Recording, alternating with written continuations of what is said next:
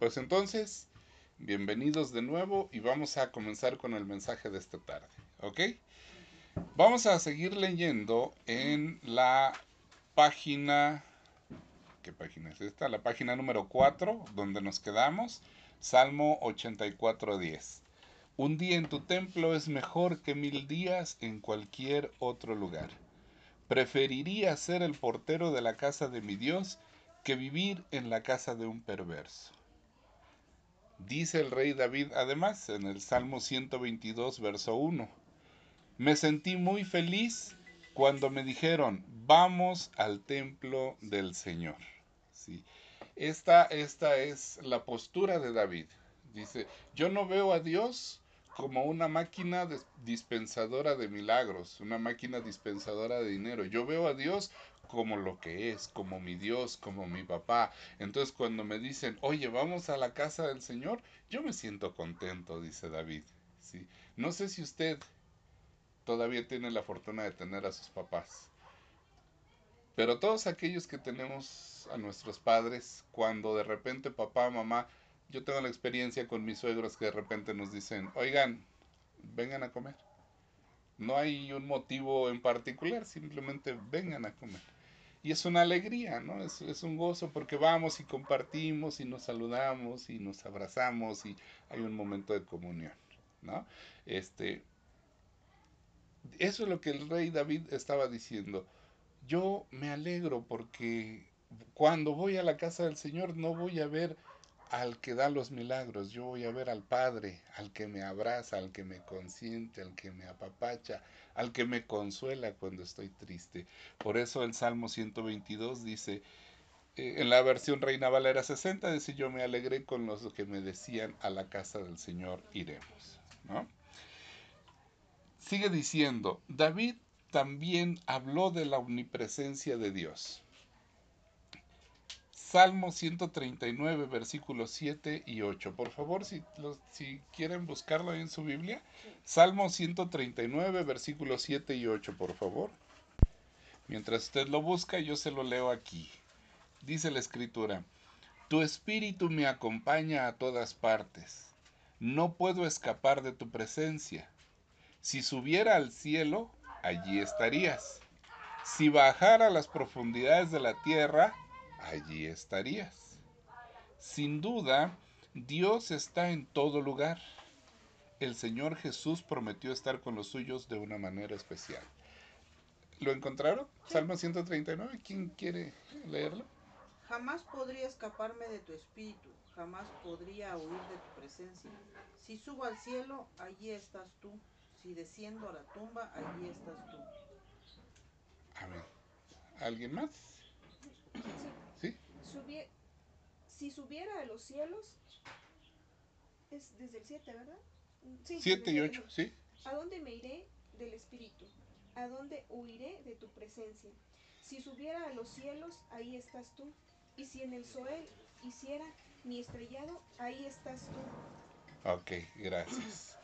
Brother, ¿lo tienes? Dice, ¿a dónde me iré de tu espíritu? ¿Y a dónde huiré de tu presencia?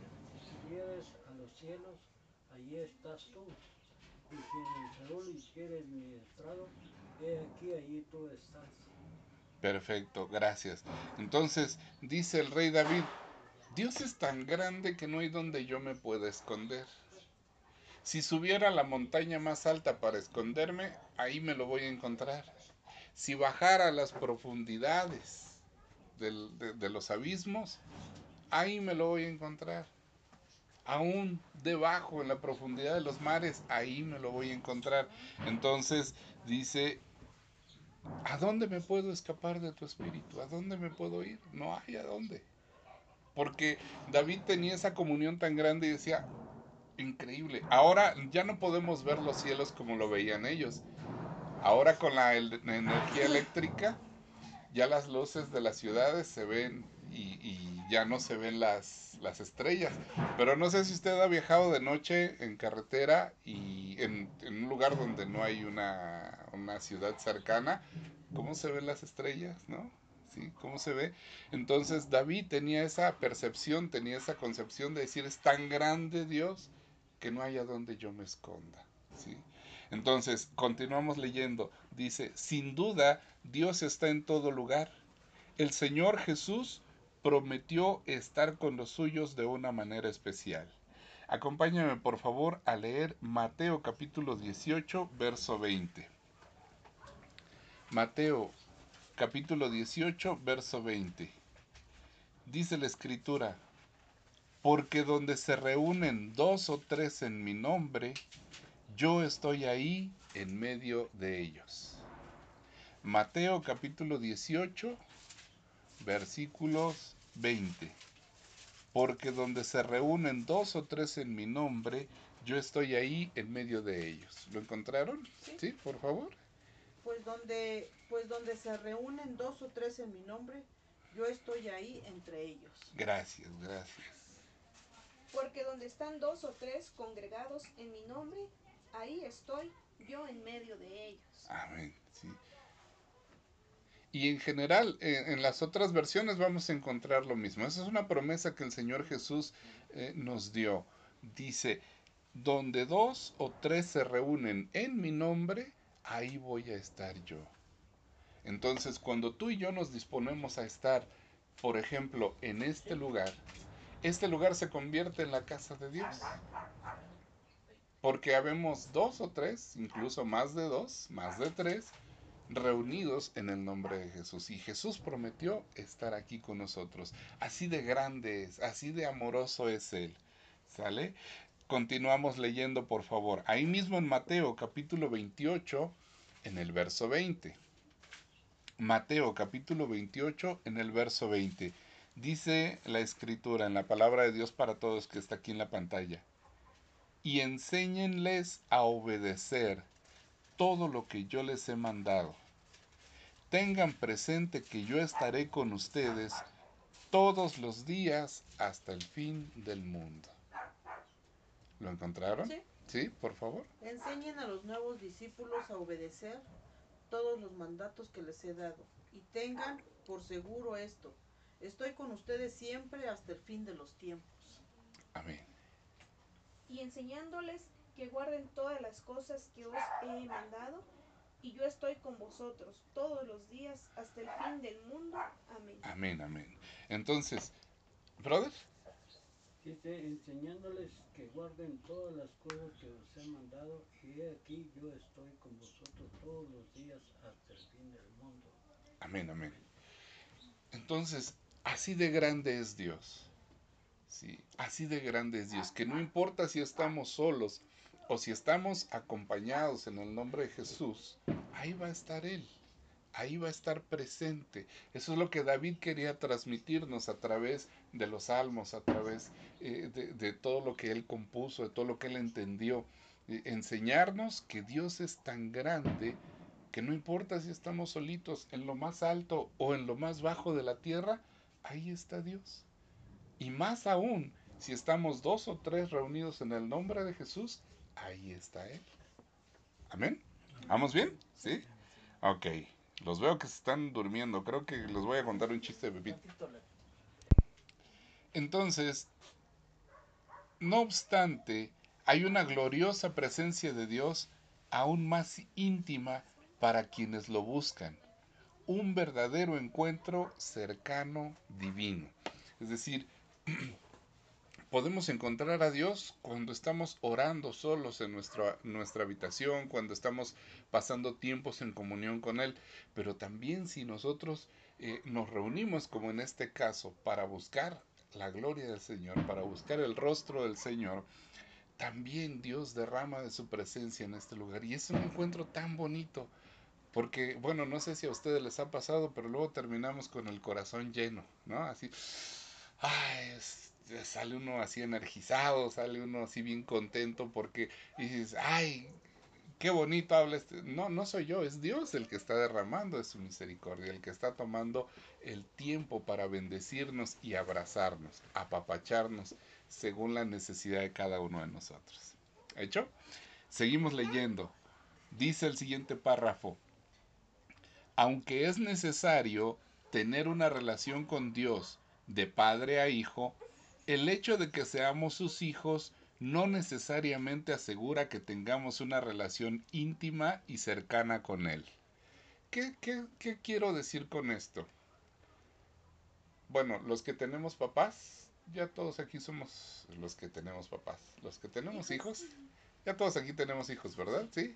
Bueno, no me negarán que la relación con cada hijo es distinta. ¿Sí? Sobre todo los cuando ya son adultos, cuando ya toman sus decisiones. Hay hijos que son más cercanos, que están ahí, ah, mamá, y mamá, y ahí están, ¿verdad?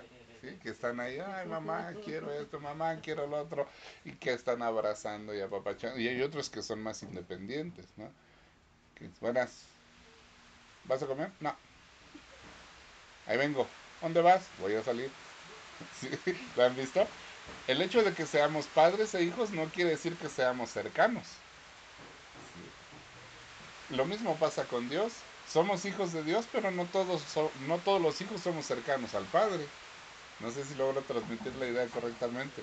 ¿Sale? Eso es lo que se dice aquí. Aunque es necesario tener una relación con Dios de padre a hijo, el hecho de que seamos sus hijos no necesariamente asegura que tengamos una relación íntima y cercana con Él.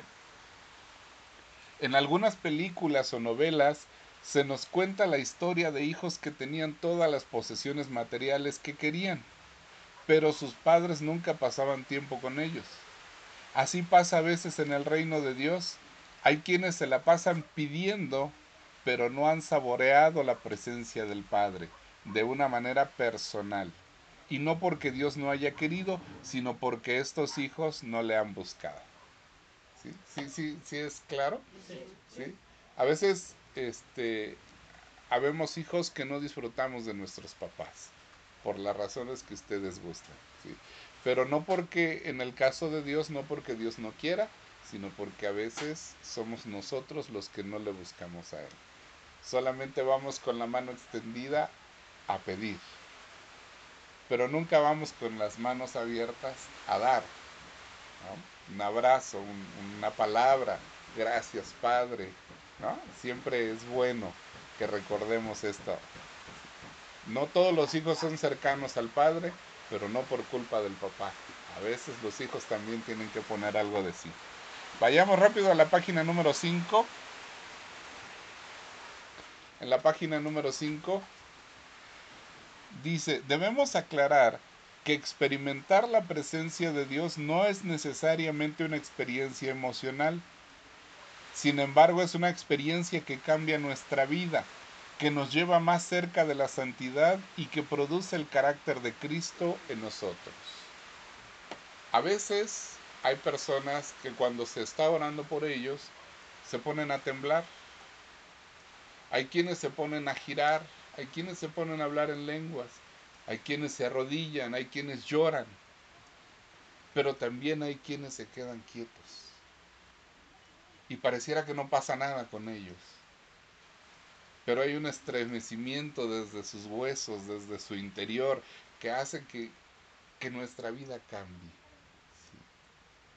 Hay unas personas que son, que, que, que, así se manifiestan, que así expresan la, la, presencia de Dios, temblando, llorando, hablando en lenguas.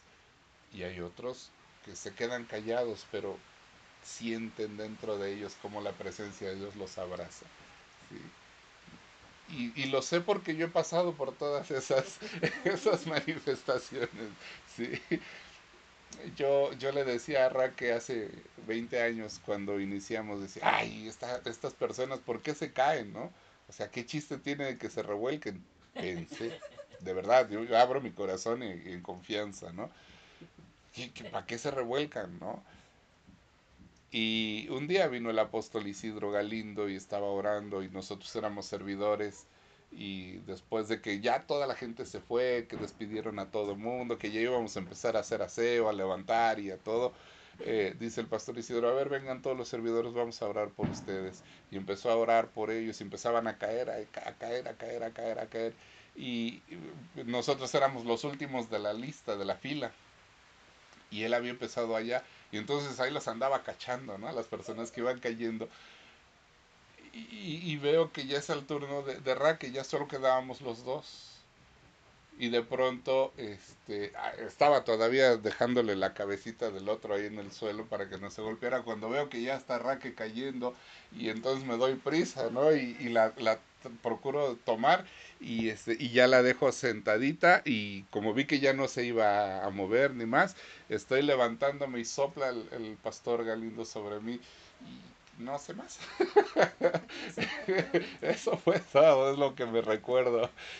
Y entonces he experimentado eso. Y por eso les digo, a veces las personas eh, pueden expresar mediante una emoción, pero también puede ser que no sea así. Y eso no quiere decir que no hayan sentido la presencia de Dios. No sé si alguno de ustedes ha sentido al momento de estar orando, si alguien ha sentido la presencia de Dios. O le estoy echando mentira. ¿Verdad que se siente la presencia de Dios? Ok.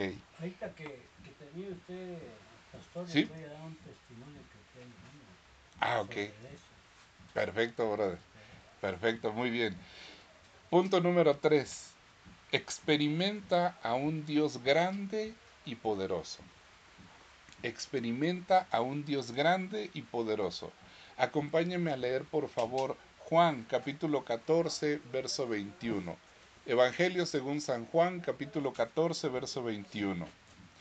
Dice de la siguiente forma. El que realmente me ama, conoce mis mandamientos y los obedece. Mi Padre amará al que me ame, y yo también lo amaré y me mostraré a él. ¿Sale? ¿Lo encontraron? Todavía. Es Juan 21, ¿verdad?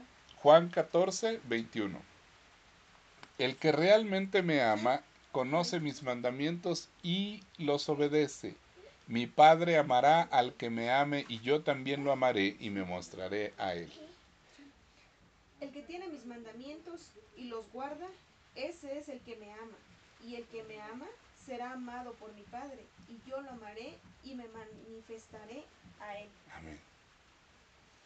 Los que los que aceptan mis mandamientos y, lo- y los obedecen son los que me aman y porque me aman a mí, mi Padre los amará a ellos y yo los amaré y me daré a conocer a cada uno de ellos.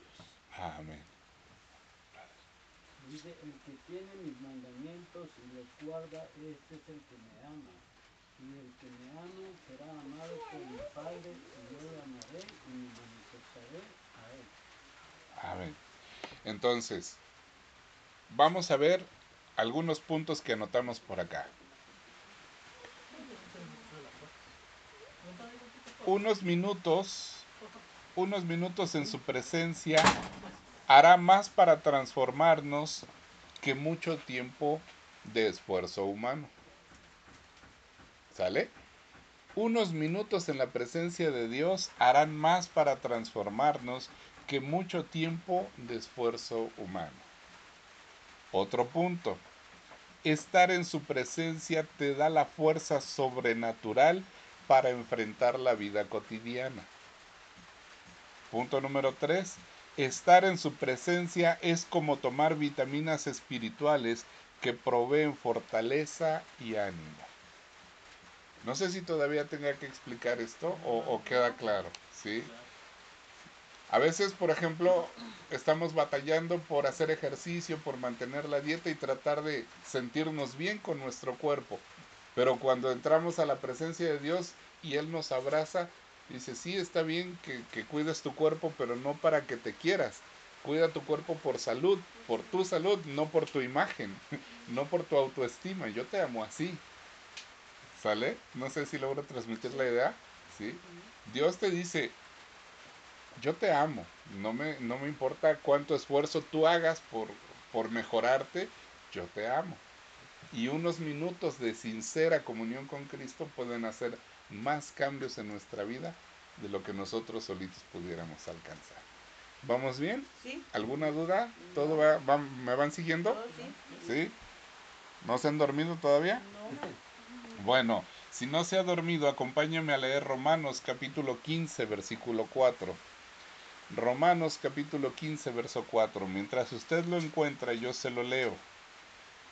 Dice así, todo lo que se escribió en el pasado fue para dejarnos una enseñanza y para que tengamos esperanza. La esperanza viene por la paciencia y el ánimo que nos dan las escrituras. ¿Lo encontraron? ¿Sí? Sí, por favor. Tales cosas se escribieron hace tiempo en las escrituras para que nos sirvan de enseñanza y las escrituras nos dan esperanza y ánimo mientras esperamos con paciencia hasta que se cumplan las promesas de Dios. Ok, gracias. ¿Alguien más? Las cosas, que, las cosas que se escribieron antes para nuestra enseñanza se escribieron a fin de que por la paciencia y la consolación de, les- de las escrituras tengamos esperanza. Amén. Brother, Porque las cosas que se escribieron antes para entonces, vamos a leer el párrafo siguiente, ¿sale? Dice, durante 400 años, los israelitas, a quienes Dios llamaba su pueblo, habían vivido en una cruel esclavitud en Egipto.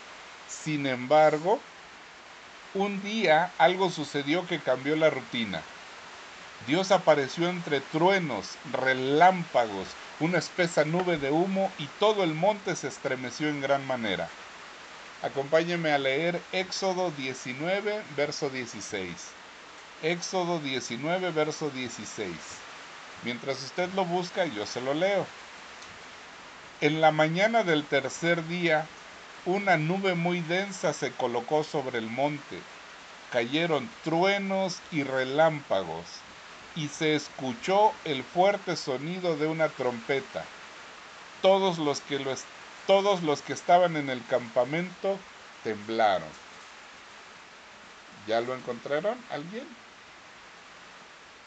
Sí.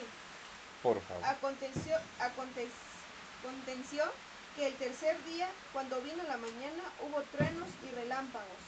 Una espesa nube cubrió el monte y se oyó un sonido de bocina muy fuerte. Todo el pueblo que estaba en el campamento se estremeció. Ok, gracias. ¿Lo encontró, brother? Sí, aconteció que en el tercer día, cuando vino la mañana, vinieron truenos y relámpagos y, y espesas nubes sobre el monte, y sonidos de vecinos muy fuertes, y se estremeció todo el pueblo que estaba en el campamento. Ok. ¿Lo encontró mi hermanita? Sí, en la mañana del tercer día retumbaron truenos y destillaron relámpagos y una nube densa descendió sobre el monte. Se oyó un fuerte y prolongado toque de cuerno de carnero y todo el pueblo tembló. Ok. Ahora, por favor, vamos a... Les voy a pedir que anoten esta- estos dos renglones que aparecen aquí abajo. No aparecen en las hojas primeras que les di. Eh, voy a hacer una pausa en la grabación para que los anoten en sus hojitas, porfa, y después continuemos la lectura. Entonces, dice en Éxodo 19, 16. El pueblo de Israel estaba acostumbrado, ya tenían 400 años en esclavitud. Y un día, cuando se despertaron, algo les llamó la atención, ¿no? Unos ruidos, así como balazos, ¿no? Eh, empezaron a, escuchar ruidos y voltearon todos a ver dónde venían los ruidos y se dieron cuenta que sobre el monte, el monte en el que Dios estaba descendiendo, había una gran nube y habían truenos y rayos y entonces todo el dijo, órale, ¿y eso qué es? ¿no? Todos se asustaron, todos tuvieron miedo. Y aquí nosotros pusimos, puede imaginarse cómo se sentían ante tal demostración de la presencia de Dios. Quizá estaban espantados, aterrorizados, no querían tener nada que ver con eso. Temblando le dijeron a Moisés, fíjate, Éxodo capítulo 20, verso 19. En la siguiente hoja, por favor, en la página 6. En la página 6 dice, aterrorizados no querían tener nada que ver con eso. Temblando le dijeron a Moisés, Éxodo 20, 19. Ahora sí ya ahí lo tienes, ¿verdad, Rubí? Sí, ahora Eh, sí. ahora sí ya está. Éxodo 20, 19. Luego le dijeron a Moisés, si quieres hablar con nosotros, te escucharemos. Pero por favor no dejes que Dios nos hable, porque si lo hace, moriremos. Esa es la versión palabra de Dios para todos. Abajo dice, así que le suplicaron a Moisés, háblanos tú y te escucharemos. Si Dios nos habla, seguramente moriremos. Esa es la versión, nueva versión internacional. ¿Sale? Ahí les voy a ir poniendo las versiones, ¿sale? Para que ustedes tengan la referencia y la puedan comparar. ¿Sale? ¿Hecho? No me voy a detener a compararlas ahorita porque nos va a llevar más tiempo. Lo que quiero explicarles es que un día Moisés les dijo al pueblo, oigan, vengo de parte de Dios, Dios quiere liberarlos. Ah, sí, Moisés, lo que quieras, estás loco, sí, está bueno. Oigan, Dios quiere, ah, sí, está, está bueno, ¿qué me importa? No quiero ser aleluya.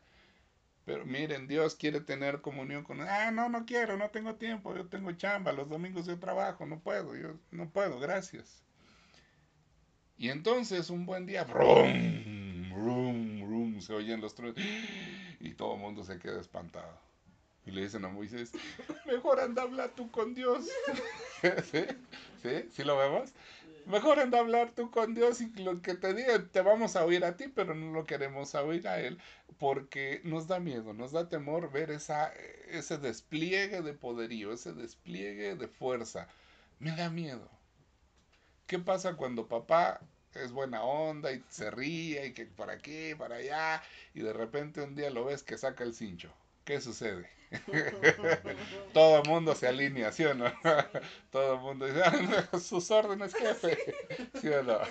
Sí, bueno, más o menos algo así, ¿no? Ellos, mire, mire, yo se lo anoté aquí en este párrafo. Ellos optaron por ya no tener contacto directo ni una relación personal con ese Dios poderoso. Y así fue como Moisés accedió a ser el mediador.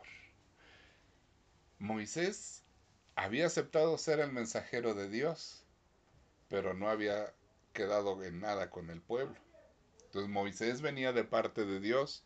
Oigan, miren esto, oigan aquello, oigan, Dios dice esto, oigan, Dios dice lo otro. Y el pueblo, ah, sí, está bueno, sí, deja dormir, no puedo, no quiero, no tengo tiempo, no tengo dinero, X cosas, siempre un pero siempre un no. Entonces Dios se manifiesta de una manera esplendorosa y todo el mundo tiene miedo. Entonces le dicen, mejor ve tú y habla con él y lo que a ti te diga te vamos a hacer caso. Aquí yo les pongo una pregunta. ¿Cometieron un error o tuvieron un acierto? Cometieron un error. ¿Usted qué, qué piensa? Se lo voy a poner desde esta perspectiva. Imagínese que a usted le gusta a una persona. Vamos a suponer que todos somos solteros, ¿sale? Vamos a suponer. vamos a suponer que. Vamos a, a, suponer que a mí me gusta Raque, ¿sí? Y entonces le digo a, a un amigo: Oye, amigo, dile a Raque que me gusta mucho. Dice mi amigo que te manda saludos. ¿Qué le digo? ¿No? ¿Qué le digo? Ahí sí. De ahora sí. también, también, también. ¿Qué le digo? ¿Sí? ¿Qué le digo? A ver, ¿quién disfrutaba de la presencia de Raque? ¿Yo o el amigo? El amigo. Sí. Si Raque estaba comiendo una sabrita, ¿quién comía de la sabrita de Raque? El amigo. El amigo. ¿Y yo? Mirando. Mirando hasta allá lejos, ¿no? Porque me da pena, me da vergüenza. Así pasó, hermano, pregúntale en la prepa con unos amigos. Iba el mediador y cada cuánto el mediador se quedaba con la novia. A eso iba yo. A eso iba yo. A eso iba yo. ¿Quién disfrutó más de la presencia de Dios? ¿El pueblo de Israel o Moisés? Moisés. Moisés, por supuesto. Hoy día, ¿quién crees que disfruta más de la presencia de Dios? ¿Aquel que nada más se sienta a oír y dice, ay, qué bonito? ¿O aquel que está buscando y está buscando y está buscando y, y está buscando para compartir y está orando y Señor, ayúdame? quítame lo tonto y ayúdame a explicarme mejor. ¿Quién crees que disfruta más de la presencia de Dios? El que está buscando. El que está buscando, ¿no? ¿Sí o no? Sí. ¿Sí? Ah, bueno, ustedes me han dicho, ay, qué bien predicas. ¿Qué crees? Te tengo una sorpresa. El que está disfrutando de la presencia soy yo.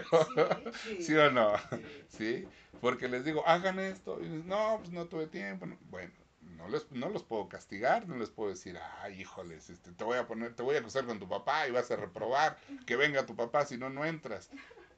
Ya no, ¿verdad? Pero nos estamos perdiendo de algo muy importante. ¿Sí? Ya no tenemos contacto directo con Dios. Quiero tener contacto con Dios, pero a través de un mediador. ¿Será correcto? A lo mejor y sí, a lo mejor no. ¿Sí? Pero ¿quién? Yo a donde quiero enfocar su atención es a esto. ¿Tienes la posibilidad de tener contacto directo con Dios o no? Sí. Sí, ¿verdad? Yo, yo pienso que sí. Todos tenemos la posibilidad de tener contacto directo con Dios. Pero a veces preferimos. Ay, que estoy muy cansado.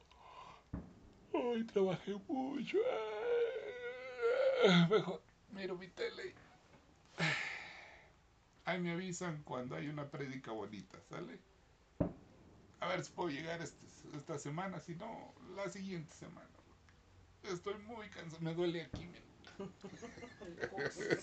¿Sale? Y a, ve- y a veces anteponemos, anteponemos nuestra situación personal y nos olvidamos del deleite que podemos encontrar en Dios. No sé si logro explicarme correctamente. ¿Sale? Entonces, ¿cometieron un error o tuvieron un acierto? Para responder a esta pregunta, en el siguiente párrafo, para responder a esta pregunta, recordemos que tres días antes de presentarse espectacularmente en la montaña, Dios había hablado con Moisés diciéndole que diera el siguiente mensaje al pueblo de Israel. Acompáñenme por favor a Éxodo 19, versículos 5 y 6. Éxodo 19, versículos 5 y 6. Ahora bien, si en verdad ustedes me escuchan y me obedecen, yo los trataré a ustedes como mi propiedad preferida. O sea, si de verdad, si de veras cumplen mi pacto, aunque todos los pueblos del mundo me pertenecen, de entre todos ellos a ustedes los trataré como mi pueblo. Ustedes serán un reino de sacerdotes, una nación santa. Eso es lo que les dirás a los israelitas. En la versión Palabra de Dios para Todos. Se lo leo en la versión internacional. Dice, si ahora ustedes me son del todo obedientes y cumplen mi pacto, serán mi propiedad exclusiva entre todas las naciones. Aunque toda la tierra me pertenece, ustedes serán para mí un reino de sacerdotes y una nación santa. ¿Qué pasó? El día de hoy Dios te dice, oye, pueblo, si tú me escuchas y me obedeces, yo te trataré como mi propiedad preferida.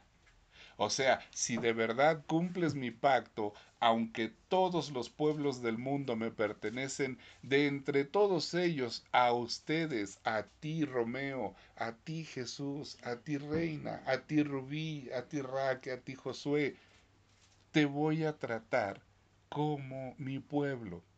Y tú serás un reino de sacerdotes, una nación santa. Eso es lo que Dios está diciendo hoy.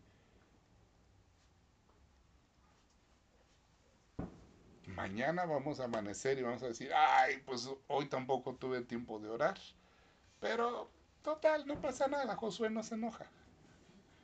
Y el jueves tampoco voy a tener tiempo, y el viernes tampoco, y el sábado menos, el domingo menos, el domingo es día familiar, pues cómo voy a dedicar a la oración, el lunes tampoco porque es de trabajo, el- y así nos lo llevamos. Y entonces nos olvida que aquí hay algo. Yo, yo lo subrayé. Si me escuchan y me obedecen, ¿sale?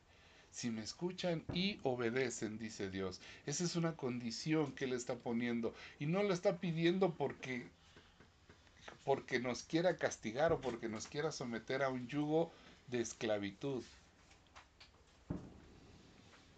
Pero es una condición que Dios nos está poniendo para que nosotros nos identifiquemos con Él. ¿Sale? Ahora, el siguiente párrafo dice, qué privilegio, nada menos que el Dios Todopoderoso los había escogido para ser su especial tesoro. Solo pedía su disposición. Yo te pregunto, ¿te gustaría ser el consentido de Dios? Bueno, ¿y qué haces escabulléndote? ¿Y qué haces pretextando no poder? ¿Sí lo vemos? ¿Sale? Dios nos ha escogido. Así como escogió al pueblo de Israel en el Antiguo Testamento, Dios nos ha escogido en este tiempo para hacer su especial tesoro. Solo pide que escuchemos y obedezcamos. Y no es gravoso comunión con Él. Nada más. No te está pidiendo que vengas de rodillas ni que hagas algo que no está en tus manos hacer. Comunión. Les pregunto, antes de que se casaran, los que ya estábamos casados, ¿tuvieron comunión con la novia? No me refiero a sexo, me refiero a comunión, ¿sale? O, o, así nomás, ay, qué bonita muchacha, ¿te quieres casar conmigo? ah, sí, claro, uh, sí, claro, sí, te estaba esperando. ¿Así se casaron, no? ¿O cómo fue, pues? Hubo comunión, ¿no? ¿Y cómo te llamas? Petrona, ¿y vos? ¿Sí o no? Hubo esa comunión en donde se, en donde se contaban, ¿no? Se contaban sus temores, se contaban sus eh, intimidades, le voy a decir, mm, repito, no en un tema sexual, sino en un tema de, de, exacto, del interior, ¿sí? ¿O será que solo así nos casamos? Yo pienso que todos tuvimos un periodo de conocerse. Un libro. un libro. bueno, dicen. Dice, así le pasó con un libro. Ese libro existe. existe. y ya lo, lo, leyeron los hijos. Es más. Entonces Dios, para que ella fuera mi especial tesoro, y yo pudiera ser su especial tesoro, por supuesto. ¿Verdad? ¿Verdad que sí? Sí, soy tu, especial tesoro. Hubo un, periodo de comunión. Y ella se convirtió en mi especial tesoro y espero que por lo menos yo sea su tesoro, aunque yo no sea especial, pero por lo, por lo menos su tesoro, aunque yo no sea especial. ¿Sale? Así las cosas, Moisés entró en la nube de Dios y permaneció ahí durante 40 días y 40 noches. ¿Sale? Primero Dios habló a Moisés y le dijo, ve y dile al pueblo que si me escuchan y me obedecen van a ser mi especial tesoro. Toda la tierra me pertenece, pero los voy a preferir a ellos. Ellos van a ser los consentidos. Y todo el pueblo que dijo, ay, sí, casi chuchita, ¿no? Así, y entonces, brum, brum, se vienen los. Ay, no, Moisésito chulo, mejor anda vos, porque si te consume, morí vos y yo no quiero morir. ¿Sí? Mejor si regresas, ahí nos platicas qué te dijo. Así fue como Moisés entró a esa nube durante 40 días y 40 noches. Siguiente página, página número 7, por favor recibió instrucciones para la, para la elaboración del tabernáculo y también los diez mandamientos escritos por la mano de Dios. Pero conocemos la triste historia sobre lo que sucedió con el pueblo. Se rebelaron y convencieron a Aarón de hacer un becerro de oro para adorarlo como su Dios. ¿Sí, sí se acuerdan más o menos? Sí, todo, ¿no? Bueno, ahí te voy a dejar la tarea. Pero igual, si quieres leer Éxodo 19, 20, capítulo 19 y 20, ahí te lo vas a encontrar.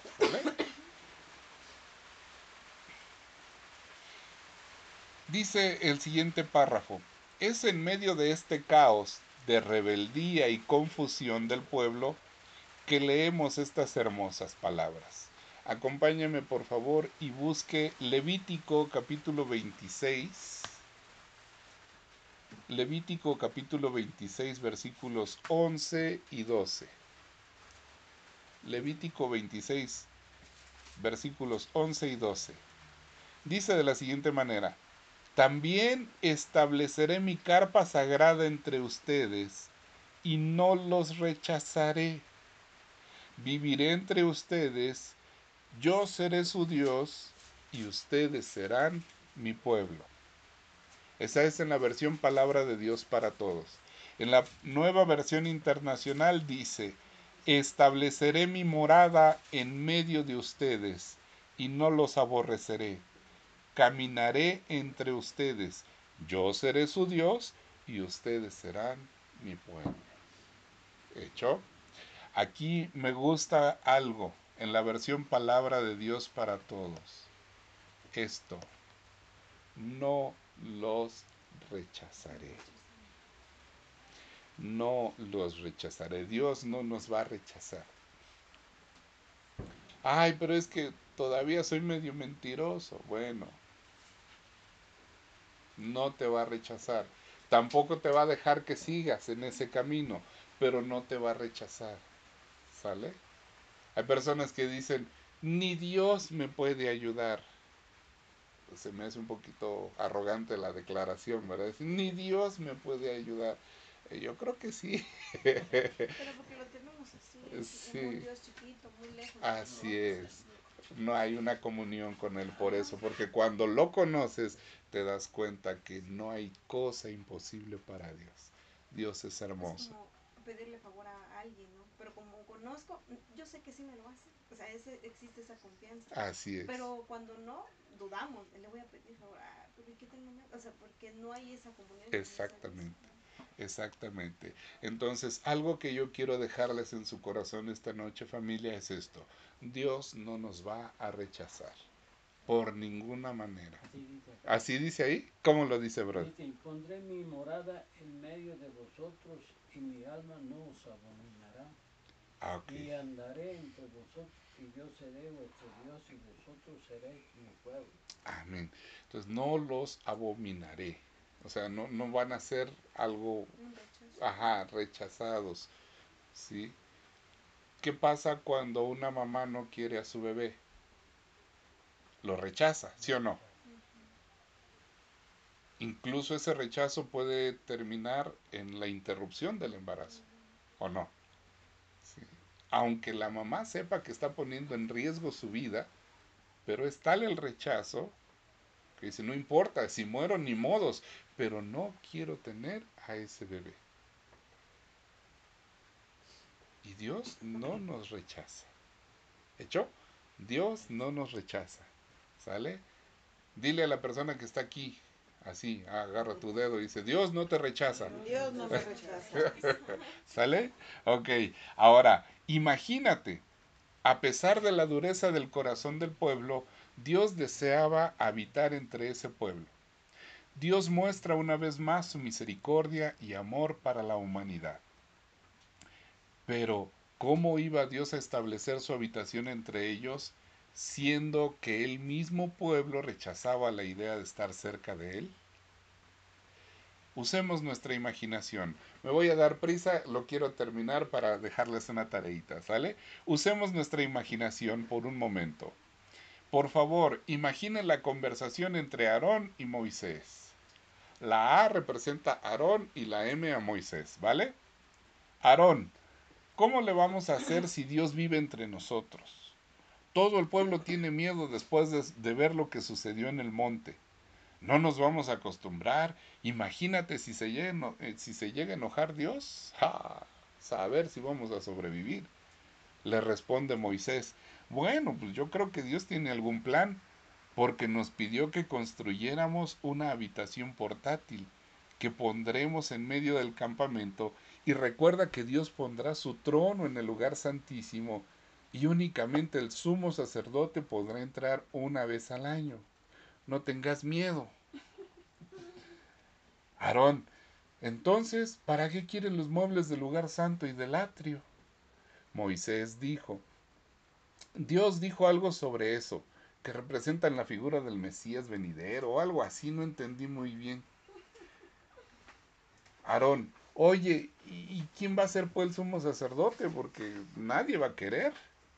Moisés, pues, ¿te acuerdas que tu vara fue la que reverdeció cuando el pueblo estaba buscando un líder? Pues bueno, yo creo que tú vas a ser el sumo sacerdote y después de ti saldrá de entre tus hijos y de tus nietos y así, indefinidamente. Ah, no, ¿qué estás pensando? ¿Y qué sucede? Imagínate que entro y no, no cumplo con lo que Dios pide. Ah, segurito ahí quedo chicharronado. ¿eh? La neta, la neta, yo tengo miedo. Moisés, espérate vos, no te preocupes. Chiapanecote, versión chapanecote, ¿sale? No te preocupes, primero debemos construir el tabernáculo porque no va a aparecer de la nada. Cada que tengas dudas le preguntaré a Dios y él me irá indicando y, él me irá indicando. También le preguntaré sobre cómo debes hacer tu papel de sumo sacerdote. Oí vos y de dónde vamos a sacar los materiales para construir su casa. Bueno, de las cosas que tiene el pueblo, lo que sacaron de Egipto. Si fueron capaces de dar para hacer un becerro, seguro darán para la casa de Dios. Acompáñeme a leer, por favor, Éxodo capítulo 35, versículos del 4 hasta el 19. No, y ¿saben qué? Esto se los voy a dejar de tarea, ¿sale? A partir de aquí, Éxodo capítulo 35, versículos del 4 al 19. Éxodo del capítulo 35, del verso 4 hasta el capítulo 36, verso 6. ¿Sale? Eso se los quiero dejar de tarea para que lo leamos en casa y la próxima semana este, retomemos a partir de aquí, ¿les parece? ¿Sale? Éxodo. Éxodo a partir, miren, aquí está. Aquí van a empezar a leer. Éxodo 35, 4. Y van a terminar leyendo Éxodo 36, 6. ¿Sale? Todo eso. Es un capítulo. Un capítulo y un piquito más. ¿Sale? Es un capítulo y un piquito más. ¿Sale? Por favor, me gustaría que lo leyéramos y la próxima semana, por favor, no sean malitos, les voy a preguntar, no vayan a pensar que no. Ahora sí. Ahora sí. Ahora sí les voy a preguntar, ¿sale? Uy. Aquí está. ¿Dónde estás, pues tú?